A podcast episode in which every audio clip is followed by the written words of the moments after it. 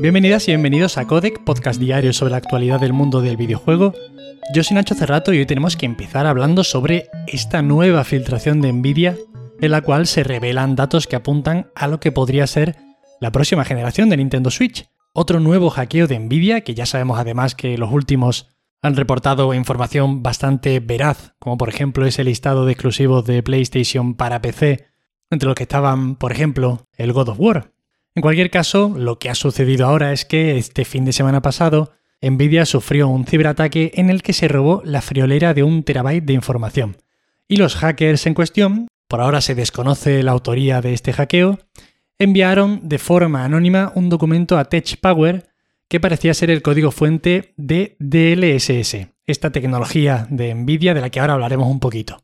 El caso es que en este documento aparece el nombre NVN2, haría referencia a esta supuesta Switch nueva, puesto que cuando trabajaron anteriormente con Nintendo para fabricar la híbrida original, el API en el que desarrollaron el software se llamaba NVN. A raíz de aquí, pues bueno, pueden coger forma los rumores que viene soltando, por ejemplo, Bloomberg desde hace meses sin parar. Y bueno, parece evidente que Nvidia y Nintendo están trabajando en algo, ¿no? Que probablemente pues sea esta nueva Nintendo Switch, que no Nintendo Switch Pro, que yo creo que ya está más que descartada, ¿no? Para el que no lo tenga controlado, el DLSS es una función de renderizado que utiliza la inteligencia artificial para mejorar mucho, o sea, considerablemente, la resolución y el rendimiento de los videojuegos a través de una red neuronal que hace uso de Deep Learning. Bueno, mejorar drásticamente los gráficos y la resolución a través de la inteligencia artificial, ¿vale? En resumen. Así que nada, poquito a poco esas certezas de que hay una futura Nintendo Switch en la que están trabajando Nintendo en colaboración con Nvidia pues van cogiendo cada vez más forma. Están pasando los años, ya hace unos cuantos que salió la anterior Nintendo y bueno, pues es que pronto tocará la siguiente, quizá dentro de dos, tres años. Habrá que esperar porque sabemos que hace muy poquito desde Nintendo aclaraban que la consola estaba en el ecuador de su ciclo. Así que ya sabéis, paciencia, pero muy interesante que utilice esta tecnología la futura consola de Nintendo. It Takes Two y Returnal lideran las nominaciones a los BAFTA 2022. La Academia Británica de las Artes Cinematográficas y de la Televisión ha hecho públicas las nominaciones a los videojuegos que competirán por llevarse los galardones el 7 de abril. Entre los nominados al mejor juego del año encontramos los títulos Deathloop, Forza Horizon 5, Inscription, Ratchet Clank Una Dimensión Aparte, Returnal e It Takes Two. Estos dos últimos, además, cuentan con 8 y 9 nominaciones respectivamente. No está en nada mal. Porque aumentar algún otro premio, por ejemplo, los juegos del año según el público, son bastante variaditos, son bastante interesantes, la verdad. Entre estos están Chicory, A Colorful Tale, Deathloop, The Forgotten City, It Takes Two, Metroid Dread o Unpacking. Y bueno, por comentar un poquillo cómo funcionan estos premios, estas nominaciones han sido elegidas por un jurado compuesto por entre 9 y 12 expertos de la industria, presididos por un miembro o exmiembro del comité de los BAFTA. A partir de esta selección de nominados, tienen cuatro semanas para deliberar y elegir los ganadores de todos estos premios.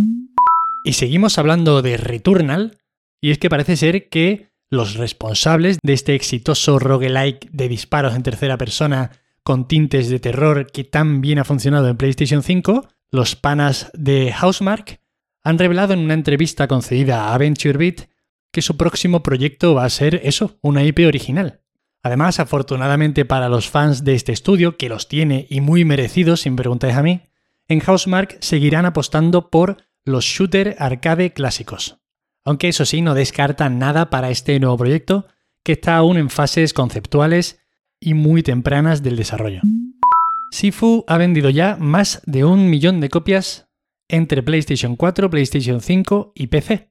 Lo anunciaba Slow Clap a través de Gematsu y además de agradecer la acogida que ha tenido su redondísimo videojuego de Kung Fu, redondísimo y bien jodido, comentaban datos tan interesantes como el porcentaje de jugadores que se ha pasado el segundo nivel, este segundo nivel tan famoso y que tantos disgustos y paradas cardíacas ha provocado. Un 45% del total. O por ejemplo, el número de jugadores que han completado la pelea final, que ascendería hasta 150.000.